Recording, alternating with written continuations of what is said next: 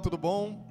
Estamos começando a terceira temporada do podcast Assim Cremos e dessa vez, como vocês estão vendo, essa é a novidade dessa temporada. A gente está conseguindo fazer um podcast com mais qualidade para vocês, um podcast em vídeo. E eu sou o Gabriel, já uma das vozes que está por trás desse podcast. Tenho aqui comigo o Isaac e o Léo. Se quiserem se apresentar, vocês são daqui, de onde vocês são? Prazer também. Já estive por trás das vozes do podcast. Sou também aqui da igreja.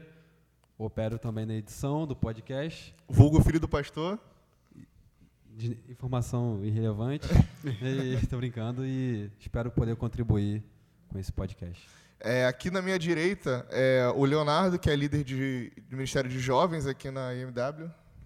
Eu sou novidade aqui, então espero entregar alguma coisa boa e vamos lá.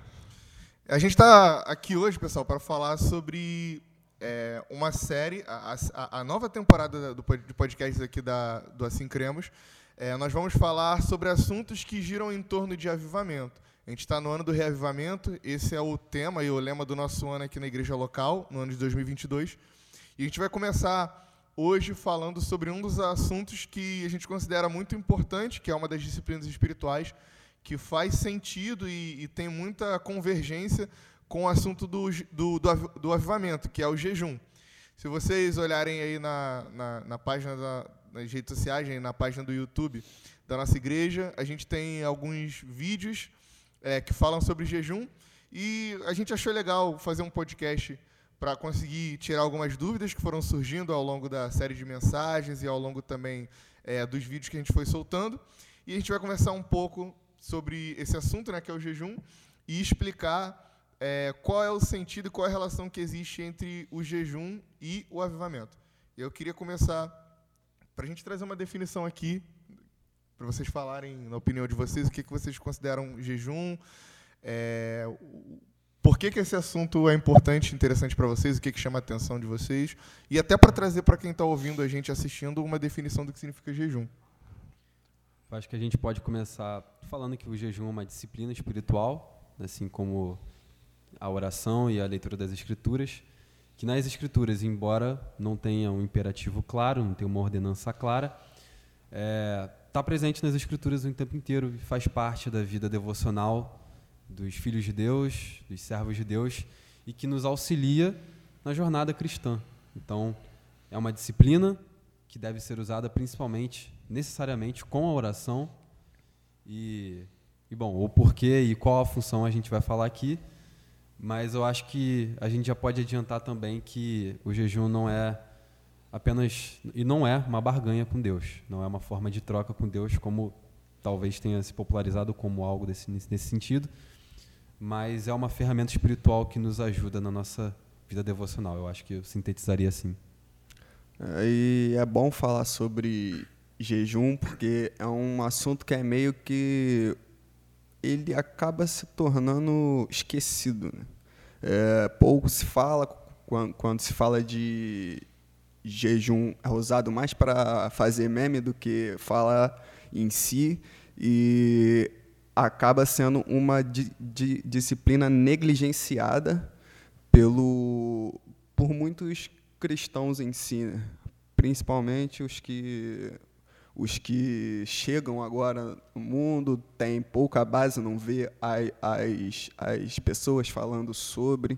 Então é bom a gente ver que ultimamente pessoas vêm, vêm, vêm se movendo a falar sobre o, o, o assunto e a gente está aqui também para dar alguma, algum conteúdo sobre.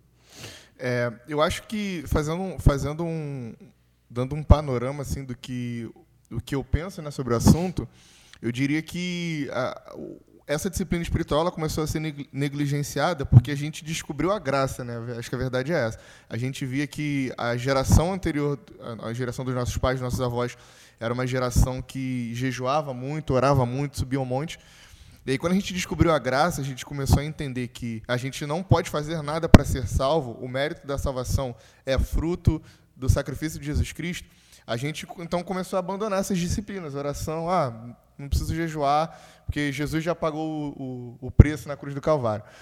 E aí, quando a gente entra em, e se relaciona com as obras, por exemplo, teológicas de Wesley, Wesley fala sobre um, a, a, santidade como, como um padrão de vida, sobre é, a perfeição cristã, que é uma teologia construída por Wesley, por estarmos cada vez nos santificando mais. E se você for olhar lá no século XX, é, existia uma discussão entre o que era o sinal do batismo com o Espírito Santo. E aí foi isso que dividiu os pentecostais e os carismáticos.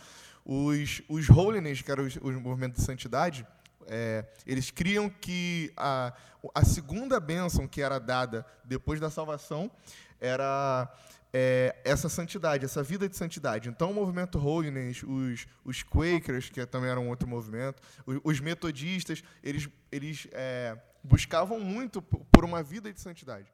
E aí, depois disso, apareceram os pentecostais, os carismáticos, falavam sobre sobre a segunda bênção ser o falar em línguas, né, que é o batismo com o Espírito Santo, e é um dos assuntos que a gente vai tratar aqui em outro episódio. Mas depois disso, é, a gente foi reformulando a nossa teologia, foi descobrindo a graça, foi entendendo que é, a, as disciplinas espirituais, a oração e o jejum, a gente faz para nos aproximar de Deus, para nos aproximar, para estarmos santos, porque essa é uma exigência do nosso Deus, ser de santos como eu sou santo. Só que por, por haver uma confusão aí, né, de, de entender os papéis, é, acho que a gente acabou negligenciando a, o jejum. E o Léo tem esse ano falado muito sobre a importância disso para a juventude. É, e eu acho que a gente não pode, não pode é, como o pastor costuma dizer, né, jogar o bebê fora com a água suja. Assim, o jejum não pode ser feito e não deve ser feito como uma barganha, uma tentativa de, de dizer para Deus o que a gente vai, é, o que a gente quer. Ó, estou jejuando aqui, toma meu jejum, então me dá um carro em troca. Mas também a gente não pode deixar de jejuar, porque isso é importante para a fé cristã. Né? Vocês têm algum comentário? Como já foi dito, é, a gente fala muito sobre qualquer outra prática espiritual e todas elas têm embasamento bíblico e o jejum não é diferente. Todas elas têm, só que o jejum a gente negligencia e existe, na verdade, um esforço muito estranho né, para negligenciar essa prática sendo que está presente nas Escrituras, tanto no Antigo Testamento quanto no Novo Testamento, Jesus jejuava, os discípulos jejuavam, e a gente vê essa prática, é, e ela era tão corriqueira na Bíblia que não precisava ter uma ordenança muito clara, porque já era tão comum, tão normal, que era como falar para as pessoas respirarem. Né? Então, os cristãos jejuavam e oravam como uma disciplina recorrente. Então, eu acho que é interessante a gente passear por alguns textos para é, embasar o que a gente vai falar, mas eu acho que é isso. O jejum ele é uma disciplina espiritual que é importante não como barganha, mas como um instrumento no auxílio da nossa jornada cristã. É, o, tu, tu, comentou agora sobre passear na Bíblia, né? E eu queria que você, ouvir de vocês o que vocês trouxeram de textos para a gente. Vamos começar pelo Antigo Testamento. É, o que, que vocês têm de história e de texto bíblico que vocês possam narrar dessa essa frequência de que, de que existe no jejum no Antigo Testamento? É, eu separei alguns textos aqui e o primeiro texto que eu separei é justamente para embasar o que eu falei sobre que o jejum não é uma barganha. Então, o primeiro texto está em 2 Samuel, capítulo 12, versículo, versículo 15. Versículo 15 diz assim: então Natã foi para sua casa e o Senhor feriu a cabeça, feriu a criança que a mulher de Urias teve com Davi. E a criança adoeceu gravemente. Davi suplicou a Deus pela criança. Davi jejuava e, entrando em casa, passava a noite deitado no chão. Então os anciões do seu palácio se aproximaram dele para o levantar do chão, porém ele não quis e não comeu com eles. No sétimo dia a criança morreu. E os servos de Davi ficaram com medo de informá-lo que a criança estava morta, porque diziam: quando a criança ainda estava viva, falávamos com ele, mas ele não dava ouvidos à nossa voz. Como então vamos dizer a ele que a criança morreu? Poderá fazer alguma loucura. Mas Davi notou que os servos cochichavam uns com os outros e entendeu que a criança havia morrido, então perguntou: A criança morreu? Eles responderam: Morreu. Então Davi se levantou do chão, lavou-se, ungiu-se, trocou de roupa, entrou na casa do Senhor e adorou.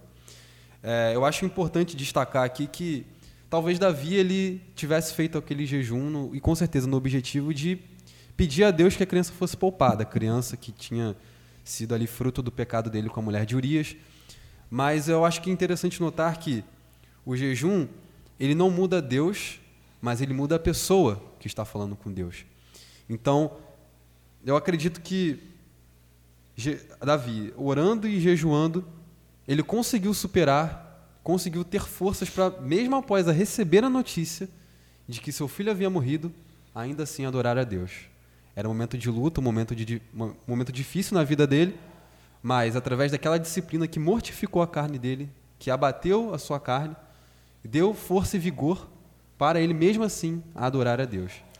Então, o jejum ele é um instrumento de mortificação da carne na vida dos cristãos. Ô, Léo, não sei se tu, se tu viu, mas é, acho, eu já vi um comentário do Subirá sobre esse texto e ele fala que, é, assim, por, Davi ele faz esse jejum nessa, nessa intenção de, de que Deus poupe a criança, mas quando ele, ele ouve que a criança tinha morrido, ele lava o rosto, ele então come e bebe. É, e o Subirá ele comenta sobre esse texto que, por mais que o jejum não tenha servido naquele momento para alcançar o favor e a misericórdia de Deus em direção a, a, ao filho dele, é, talvez, e aí a gente pode inferir que por causa do jejum, por causa do quebrantamento ali de Davi, isso fez com que ele escrevesse o Salmo 51, né? que é quando ele fala é, que ele está arrependido, que o pecado dói os ossos dele. E, e aí, esse é tão um aspecto que a gente vai abordar mais na frente, né? que é o aspecto do, o aspecto do jejum como um, um sinal de arrependimento, né? de, de quebrantamento em relação à nossa vida pecaminosa. Mas você quer comentar, Léo? Trouxe algum texto para a gente aí do Antigo? Gente... Do antigo eu tenho um, só que eu vou falar sobre ele. É a última pauta. Nossa, tá. o que, que, a gente tem ali? Então, eu vou citar um texto, então, só, é, só mais um texto. É, lá em Êxodo 34, 28, eu não vou ler aqui agora, é, mas fica a referência para todo mundo. É, esse é o momento em que Moisés sobe e ele tem aquela, fica 40 dias e 40 noites naquele monte e recebe as revelações, as leis. E o texto fala que Moisés ficou 40 dias e 40 noites sem comer e beber absolutamente nada. Se eu não estiver errado, se não me falhar a memória, esse é o primeiro texto bíblico que a gente encontra um jejum. Um jejum, assim, é, claramente alguém jejuando pra, porque está passando tempo na presença de Deus. É, a gente tem alguns outros textos, né? É, Esther, a gente tem o povo de Nínive, é, tem também a história lá de. que não é necessariamente chamado de jejum, mas fala que Ana, ela chora e fica aí quebrantada, né, sem comer e tal, e até que ela o recebe o favor Daniel, de Deus. que é um jejum clássico. Daniel, eu acho que vale a pena a gente dar uma parada e, e falar sobre Sim, isso. Com certeza. Mas uma, o, que o, o que o Isaac falou é super interessante, importante. O jejum para o povo de Israel era uma prática, embora não fosse uma ordenança, era uma prática comum do povo de Israel. Na verdade, tinha uma única ordenança, que é. está na lei, né? Tinha um ano, um dia do ano que eles deveriam é, se reunir para jejuar na festa. Não lembro qual era a festa Sim. agora de cabeça. Era, era no, no Yom Kippur, o dia da purificação, o povo de Israel tinha que jejuar e aí o, eles matavam um novilho e pra, o, o, sacerdote matava, trans, é, transpassava, né, transferia o, o pecado do povo para o novilho, matavam o novilho, o outro novilho eles soltavam para representar de que Deus ele tinha esquecido dos pecados do povo. A única ordenança mesmo de, de um dia de jejum da nação era era para esse dia, mas a gente vê que as grandes figuras lá da Bíblia, né, os Todas grandes homens e mulheres jejuaram. Em grandes momentos sempre estavam jejuando. Sempre estavam jejuando. Vamos falar sobre Daniel antes da gente da gente ir para o Novo Testamento? O Léo puxou o assunto aí, vou deixar ele falar um pouco. Cara, o jejum de Daniel, ele é o que a gente vê é, o exemplo mais clássico de como essa di, disciplina ela é importante, porque o jejum de Daniel ele invade o mundo espiritual. Daniel fica ali, ó, 21 dias je, je, jejuando, e naquele momento, enquanto ele jejuava, uma batalha espiritual grandíssima acontecia é, ali ao redor dele. E possivelmente, se ele não estivesse je, jejuando, ele não conseguiria enfrentar aquilo ali. E depois. É, o, ele vem e recebe a revelação. Ele foi o primeiro pro, profeta, né, mais, mais especificamente, a, a receber ali uma visão do fim do, dos tempos, sem que Jesus nem tivesse a, aparecido ainda.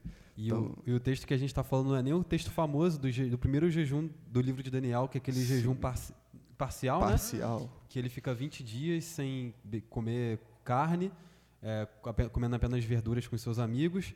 É, a gente está falando do, de Daniel capítulo 9. Sim, 10. 10, 10 né?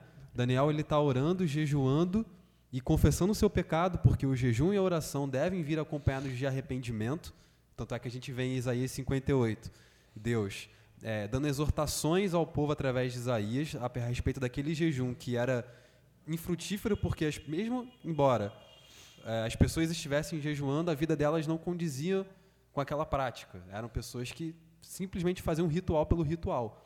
Então, Daniel, no capítulo 10, ele se arrepende, confessa o seu pecado confessa os pecados do seu povo, está orando e jejuando, e depois o anjo vem e fala: Daniel, o Senhor mandou aqui e dizer que ele te ama muito.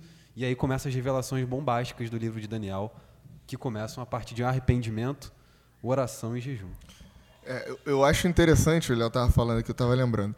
É, um dos pontos interessantes e importantes é que é, Daniel, assim como Sadraque, Mesaque e Abednego, eram pessoas separadas por Deus embora tinham sido separados ali na Babilônia, no governo persa, enfim, é, eles foram separados por Deus e eram homens aprovados por Deus. Mas Daniel, quando ele ora, ele assume uma postura de quem está com o povo em uma posição de pecado. Ele confessa o, pecado do povo, mas ele confessa o próprio pecado também. Ele poderia, tipo assim, ah, ele carrega uma, um peso de intercessão sobre o povo, mas ele confessa os pecados dele também. Ele se inclui, ele, ele se humilha Sabe? O, o, e o jejum ele tem, um, ele tem esse aspecto né, de ah, eu estou com fome. Olha como eu sou miserável, olha como eu preciso, olha como eu não, olha como meu corpo treme se eu ficar sem comer, sabe? E ele faz isso. E a gente passa passa correndo pelo texto porque Daniel quando ele escreve lá no capítulo 10, ele fala que aquilo que impede a mensagem, o anjo de chegar e entregar a mensagem para ele é o príncipe da Pérsia. E a gente, pô, como assim um, um, príncipe? um, príncipe? Só que quando você entende, lê o texto ali devagar, você percebe que ele está falando de um principado, né? E aí a gente entra numa outra conversa, mas o próprio anjo Miguel, ele, ele aparece e ele jeju e ele, e ele batalha contra aquele contra aquele, aquele principado, né? E aí a mensagem consegue chegar a Daniel. É interessante que a gente sempre percebe o anjo Miguel, só um arcanjo, né? O arcanjo, né? Arcanjo Miguel, ele sempre aparece é, no contexto de proteção de Israel ou de algo que seja num plano escatológico, até porque o que a mensagem que Daniel recebe é tão poderosa que quando Jesus vai falar de escatologia, quando as perguntas, quando as perguntas surgem a respeito do, da, do dia do Senhor, do, do último dia, dos últimos dias, Jesus fala assim: quem lê Daniel entenda. Ou seja, assim a revelação claríssima, por mais que seja um dos textos mais difíceis, foi dada para Daniel sobre as, as, sete semanas. Então, assim, lê Daniel, você vai entender. Aí depois que você lê Daniel, você volta aqui e aí presta atenção no que eu estou falando. Então é como se Jesus estivesse subscrevendo aquilo que Daniel falou, porque ele recebeu uma revelação tão preciosa que só naquele contexto de consagração e de jejum ele pôde, ele pôde receber de Deus, pôde escrever e pôde conduzir. É, a gente vê até que existe uma relação do que Daniel está vivendo, é, e é, esse jejum, essa consagração, ela vai para além dos limites da espiritualidade. Daniel, ele, ele é um homem de Deus, ele recebe mensagem espiritual, mas ele é um destaque no reino. Ele é muito bom no que ele faz, ele é um ótimo trabalhador, ele é um ótimo conselheiro do rei, ele é um ótimo gestor, ele é um ótimo organizador. Então a gente vê que é, ele é um homem usado por Deus e tocado por Deus na sua integralidade. Ele, o jejum faz bem a alma dele, mas faz bem o corpo, faz bem a mente, faz bem as motivações também. É bem interessante. E eu também gosto de entender o jejum como uma, uma comunicação, como a gente já falou, uma comunicação ao mundo espiritual. E eu entendo isso até mesmo no texto de Esther, que a gente costuma, costumava, né, pelo menos entender ele aplicado a uma certa barganha com Deus, mas eu entendo ao contrário. Aquela, aquela atitude do povo ali naquele momento comunica que, Deus, nós somos dependentes de Ti. Nós não somos dependentes de alimento, nós não somos dependentes de comida de substância, mas nós somos dependentes da sua intervenção.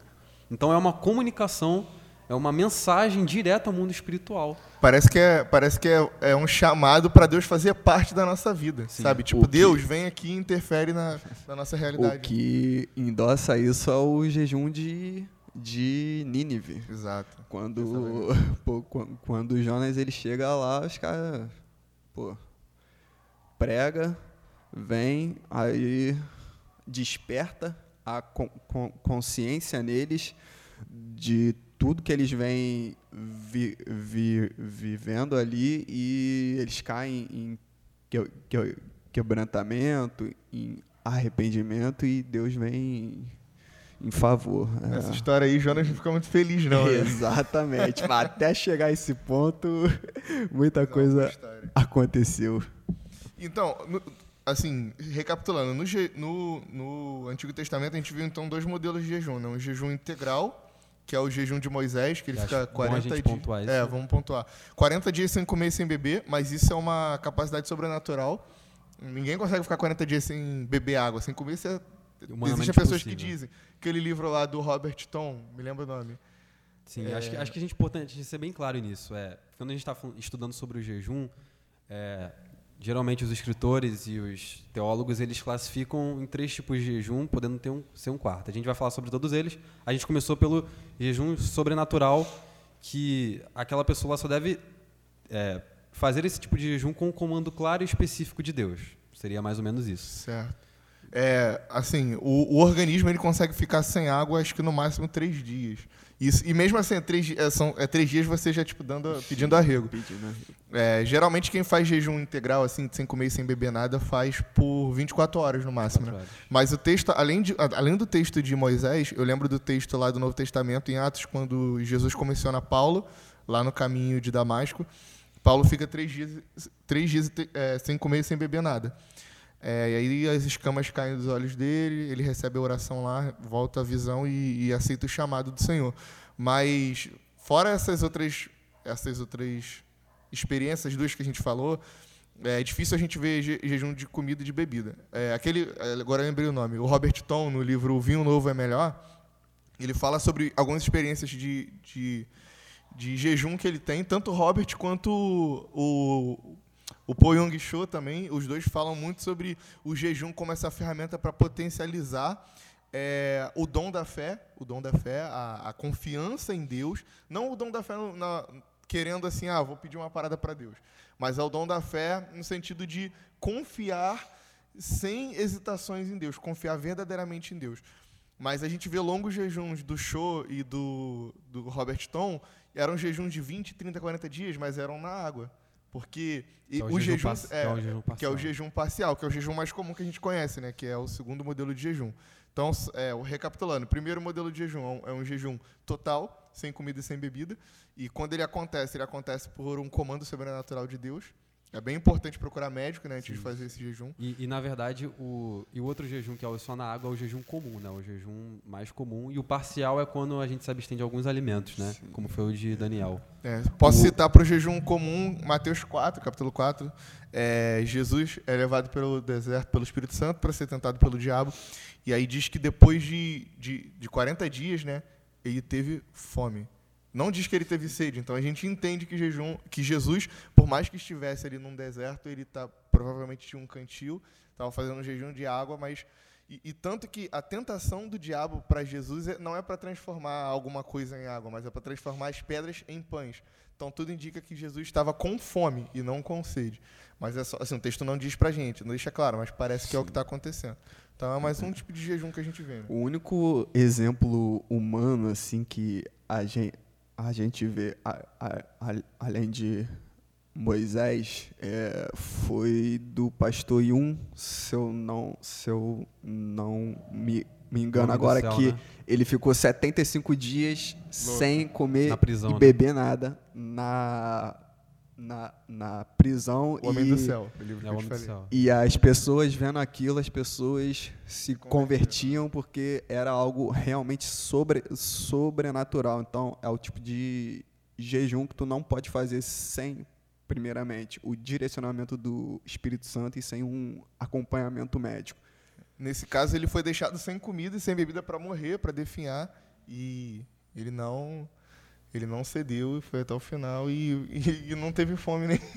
Tem até um, um vídeo do Sub- Subirá com o médico dele. Eles eles falando é, biologicamente todas as possibilidades de um, um jejum e, e desconstruindo essa imagem que o jejum é, é, é, um monstro porque a gente não, não, não consegue ficar sem, sem, sem, sem alimento e tal. Não. Aí, ali tem toda uma explicação fisiológica sobre o, o assunto e como e, o, e aí o Subira vai con, contando né, as experiências que ele, ele, ele teve nos 40 dias dele, que ele fez por três vezes, né?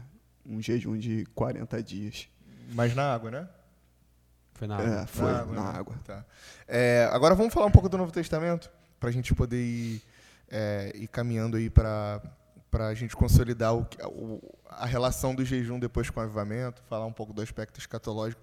Mas o que, que vocês trouxeram para a gente aí de texto do Novo Testamento? O que, que vocês lembram aí de... o clássico de Lucas 5, o né? Lucas 5. Lucas 5, versículo 33 ao 38, ao 39. Acho que vale da gente ler. Lê, lê para a gente. Diz assim... Então eles disseram a Jesus: Os discípulos de João frequentemente jejuam e fazem orações, e os discípulos dos fariseus fazem o mesmo, mas os seus discípulos comem e bebem. Jesus, porém, lhes disse: Será que vocês podem fazer com que os convidados para o casamento jejuem enquanto o noivo está com eles? No entanto, virão dias em que o noivo lhes será tirado, e então, naqueles dias, eles vão jejuar. Também lhes contou uma parábola Ninguém tira um pedaço de roupa nova para colocar sobre roupa velha, pois se o fizer, rasgará a roupa nova. E além disso, o remendo da roupa nova não combinará com a roupa velha. E ninguém põe vinho novo em odres velhos, porque se fizer isso, o vinho novo romperá os odres. O vinho se derramará e os odres se estragarão. Pelo contrário, o vinho novo deve ser posto em odres novos. E ninguém, tendo bebido vinho velho, prefere o novo, porque diz: o velho é excelente.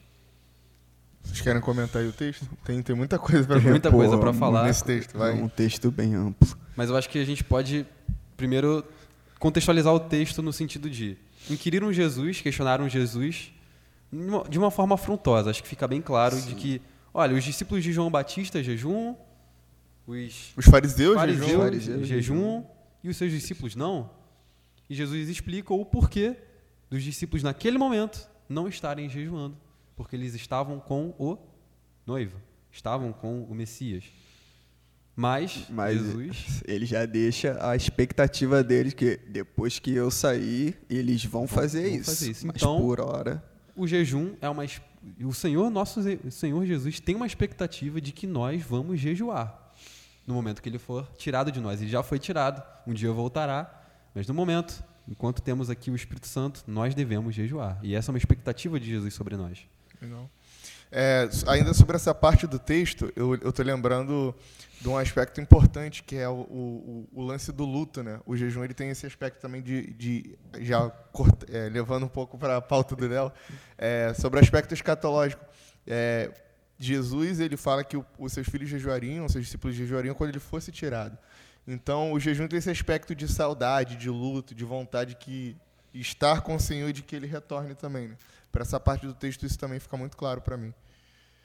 É, e aí, na parte B, ele fala lá sobre os odres, para mim, é, para mim é muito claro que ele está falando sobre sobre nova natureza, né? Sim. Não dá para colocar vinho novo em odres velhos e, e o jejum, ele, assim, tudo está conectado. O fato de Jesus ter falado de jejum, ele parece estar dizendo que o jejum vai nos auxiliar a mortificarmos o, a, o nosso velho homem, né? E, e a fortalecermos o, o novo homem que nós somos em, em, Cristo Jesus. Você até pregou sobre isso, se quiser comentar mais, sei, Léo. É, esse texto, ele é... Você quer ter algum comentário a fazer uhum, antes? Pode. É, esse texto é muito interessante porque, como a gente já vem falando aqui, em muitos momentos a gente se pergunta é, o porquê de a gente cometer pecados de forma repentina, de forma reiterada, né? E a gente acaba se questionando o porquê, a, quando a gente se torna nova criatura, as coisas parecem é, estarem da mesma forma que antes. Mas esse texto ele fala justamente sobre essa possibilidade, sobre essa ferramenta que o jejum ele, ele proporciona, essa ferramenta que o jejum é. E quando Jesus está falando aqui, ele usa duas parábolas que falam a mesma coisa, né? Primeiro ele fala é, da roupa nova, que ninguém rasga uma roupa nova, uma roupa velha para colocar um pedaço de uma roupa nova. Quando você vai trocar uma roupa velha, você vai colocar uma roupa nova. Você tira a roupa velha, você vai colocar uma roupa nova. Então Jesus está falando aqui, olha, vocês precisam abandonar a velha natureza de vocês e, e vir com uma nova natureza. Vocês não vão remendar a sua natureza antiga, mas vocês vão trocar ela por uma nova natureza. Então, o jejum ele é justamente essa ferramenta de que de que faz com que o nosso espírito, nosso espírito venha ser fortalecido. E o nosso, nosso novo homem, ele sobressaia mais do que o nosso velho Adão, né? Acho que esse é um, um aspecto principal dessa parábola.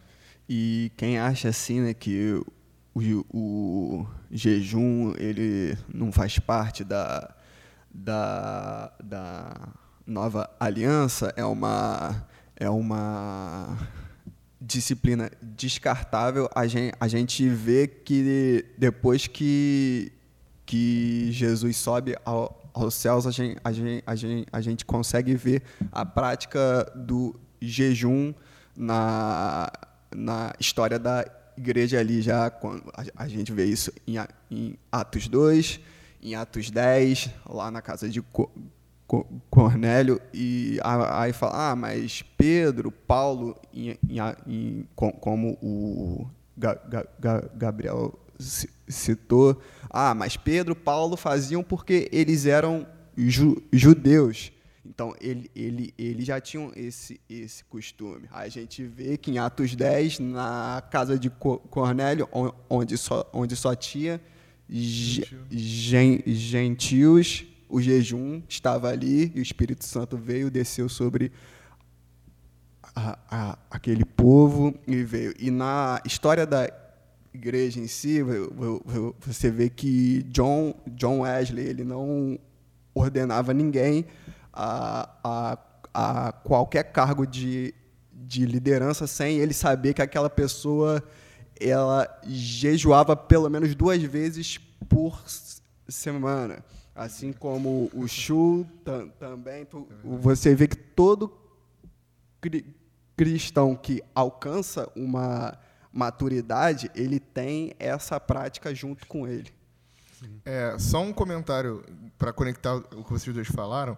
Para mim é muito claro que quando Jesus fala sobre não colocar remendo em roupa nova, ele está falando também que quando nós entendemos que o jejum ele é importante para nós nos revestirmos de, do novo homem que, que, é, que somos por causa da obra de Cristo na cruz, Jesus também está dizendo que agora alcançados por uma nova natureza e alimentando essa nova natureza, ele, eu acho que isso conecta diretamente com o texto de Paulo, que ele diz que todos os que são guiados pelo Espírito de Deus são filhos de Deus. Então, quando a gente se reveste da nova natureza, a gente passa a ser guiado pelo Espírito Santo, a gente passa a, a depender de receber e de, e de, entender a vontade de Deus para depois tomar uma decisão. E é isso que, por isso que a igreja faz jejuns e oram coletivamente antes de mandar algum missionário, levantar algum apóstolo. É... A gente vê isso em Atos, né? Antes de. de... Antes de, de, alguém ser é, consagrado. E, e consagrado né?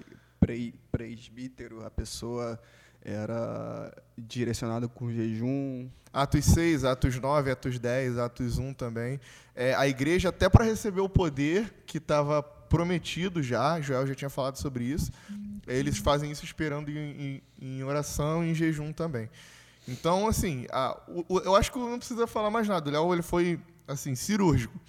É, se o jejum fosse uma prática é, exclusiva do povo de Israel, Cornélio não teria jejuado e não teria recebido a visão que recebeu e por causa daquela igrejas daquela, com gentios, né? Exatamente, por causa daquela experiência, é, de repente, o, de repente os, os gentios começam a ser aceitos pelos judeus, não por Cristo, porque por Cristo já tinham sido aceitos, mas aceitos pelos judeus. Isso era muito importante porque a proximidade entre gentios e judeus fez com que a igreja, ali no primeiro século, ela crescesse o quanto ela precisou crescer para que o evangelho chegasse até nós hoje. É, e aí eu acho que para a gente caminhar para o final, que é o objetivo também não é, não é fazer um episódio muito longo, é para deixar vocês aí com gostinho de quero mais. A gente quer falar um pouco sobre o aspecto escatológico do jejum. Esse é um assunto que a gente gosta muito. E a gente vai depois falar mais sobre escatologia. Mas o Léo estava é, nas nossas conversas particulares é, falando um pouco dessa, dessa questão e a gente quer comentar um pouco disso. Fala aí, Léo, é contigo. Quebra tudo. Foi com a parte mais fácil, só que não. É, a gente vê ali que antes de, em Lucas 1, antes, é, João, João ba Batista, no, no, no, ventre dele ali, ele já, ele já meio que, desde a infância dele, ele já sabia que ele queria pre preparar o caminho para o Senhor vir. Aí você vê a vida de João.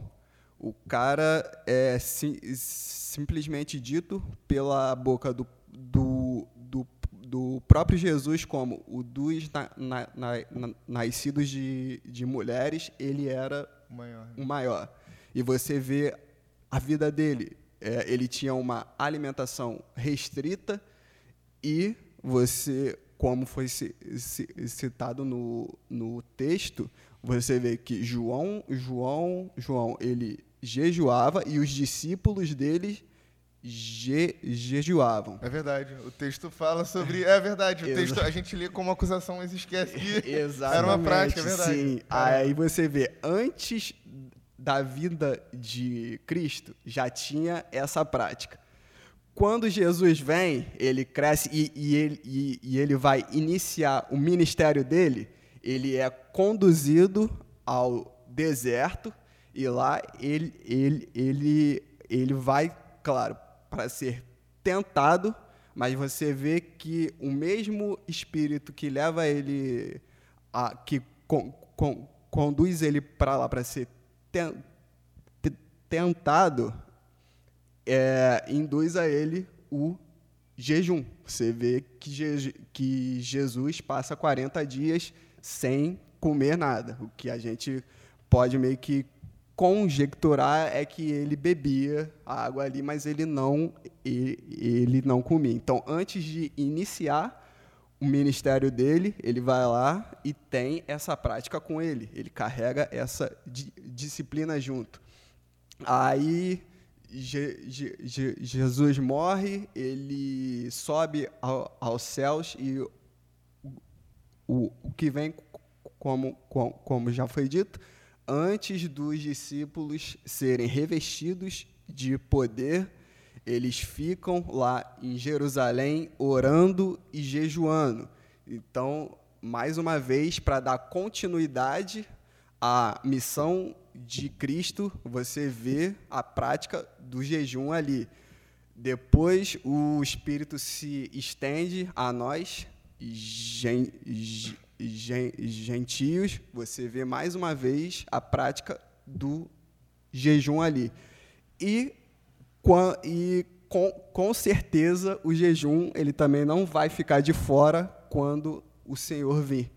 Porque o texto de Joel 2, ele deixa bem claro que quando Deus ele convoca o povo, ele convoca para uma consagração em je, jejum. No, em Joel 2,12,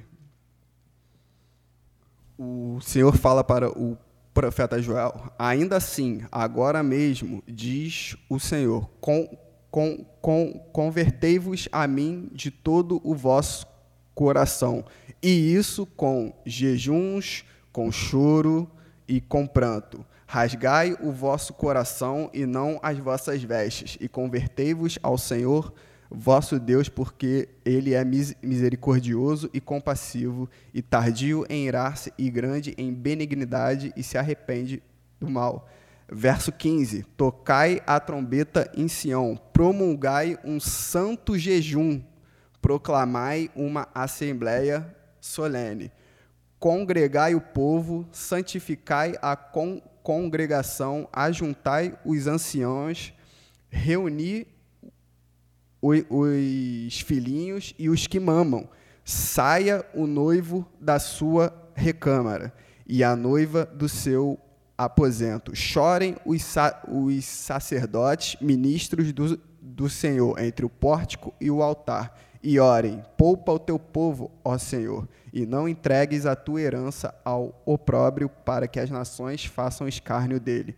Porque hão de dizer em, entre os povos: Onde está o seu Deus? Ou seja, a gente vê no, no texto que o jejum do fim dos tempos ele vai ser o jejum mais insano que a história da Terra não, não viu ainda. É, você vê que a, até as crianças estão incluídas nele. Você vê que as pessoas que acabaram de casar ali vão ter que sair seu, da, da, da sua lua, da sua lua de mel e vir buscar a Deus pelos tempos em que ali estão sendo vividos. Ou seja, se a gente não tem uma prática de jejum a partir de hoje, dificilmente a gente vai conseguir viver esse tipo de consagração que Deus exige quando acontecer ali o, o ápice da volta de Jesus. Eu me lembro de daquele texto que fala que a gente pode apressar a vinda do Senhor, né? Então, é, o jejum ele, como, como você já bem falou, ele antecedeu o ministério de Jesus, ele antecedeu e vai anteceder também a volta dele. Então, se a gente espera um avivamento, se a gente espera a volta de Cristo, eu digo, vamos jejuar, vamos orar e jejuar e confessar os nossos pecados, porque essa prática comunica alguma coisa. O, o, o, próprio Jesus ele fala que quando, antes dele vir é necessário que o evangelho do reino seja pregado e então virá o fim. Então, a maneira que, com que se apressa, em aspas, né, a vinda do Senhor é pregando o evangelho do reino, que é o evangelho completo, é todos os aspectos da, do reino do Senhor, do evangelho de Deus. E aí o fim vem. E o, o legal que eu estava falando aí, eu estava pensando aqui, sobre esses aspectos escatológicos, é que quando nós que somos pentecostais, né, ou carismáticos, a gente sempre cita o texto de Joel no versículo 28. Como se, ah, e de repente ah, acontecerá sim. que derramarei meu espírito. Mas, poxa, antes dele antes derramar o espírito, congreguem, é, juntem os anciões, assembleia solene, santifiquem, jejuem, e acontecerá, depois de vocês fazerem isso tudo, Aí, ele enviará o Espírito. Depois disso... Depois disso, enviará o Espírito. Por isso, cara, e a, a igreja primitiva, ela, tá, ela entendeu isso tão bem, que ela não só esperou o fogo descer, ela fez tudo, ela se reuniu, ela orou, ela jejuou, porque aí depois que ela fez isso, aí lá em Joel, vem e, e aí vem o que João falou. E aí Deus derrama o espírito dele sobre toda a carne. Só que nós, e aí só para dar o, o, fechamento, assim, porque a gente crê, e isso é até um tema para um outro podcast, mas porque a gente crê que esse texto ele tem uma continuidade é, escatológica e uma continuidade para a gente, né, uma aplicação, é que quando o poder de Deus cai, diferente do que muitas pessoas creem e dizem, ah, o, o é, foi derramado sobre toda a carne ali em Atos 2, então já se cumpriu. Não, porque depois, quando, quando aquilo termina de acontecer e Pedro se justifica, dizendo que eles não estavam bêbados, mas que aquilo era a promessa, ele diz que aquilo não era só para eles, mas era para os filhos deles, para os netos deles e para todos aqueles aos quais creem na obra do Senhor. E a qual, usando o termo que ele usa, né, todos aqueles a qual o Senhor chamar. Então, assim, ainda vai acontecer novamente, ainda continuará acontecendo. Por isso que, inclusive, o jejum ele tem essa relação muito forte com o avivamento. É, George Whitefield, Charles Finney, John Wesley, é, Billy Graham, todos, se você olhar qualquer é, biografia de avivalistas, o jejum estava incluso na busca pelo poder antes de subir ao altar para pregar, porque eles criam nisso, que quando eles estavam se consagrando, de repente, o Senhor poderia derramar o espírito dele sobre aqueles que estavam ouvindo aquela mensagem. E é louco, cara. É bem louco.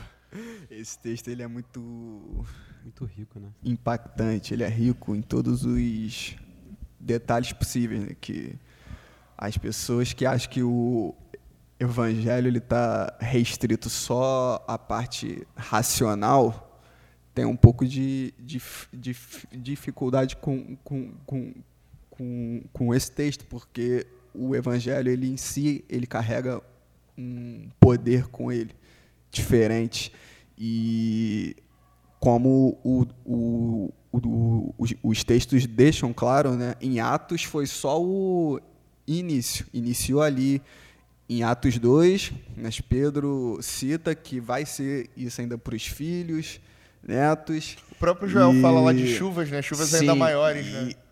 Exatamente. E a gente vê o, o ponto final que isso não se concretizou totalmente é pelo fato que a lua não, não, não se, se transformou em sangue, o céu ele não, ele não escureceu, não saiu cortinas de fumaça no céu, então esse tempo ele ainda está em, em, em aberto. E a busca ela tem que ser nessa parte agora do plano de Deus.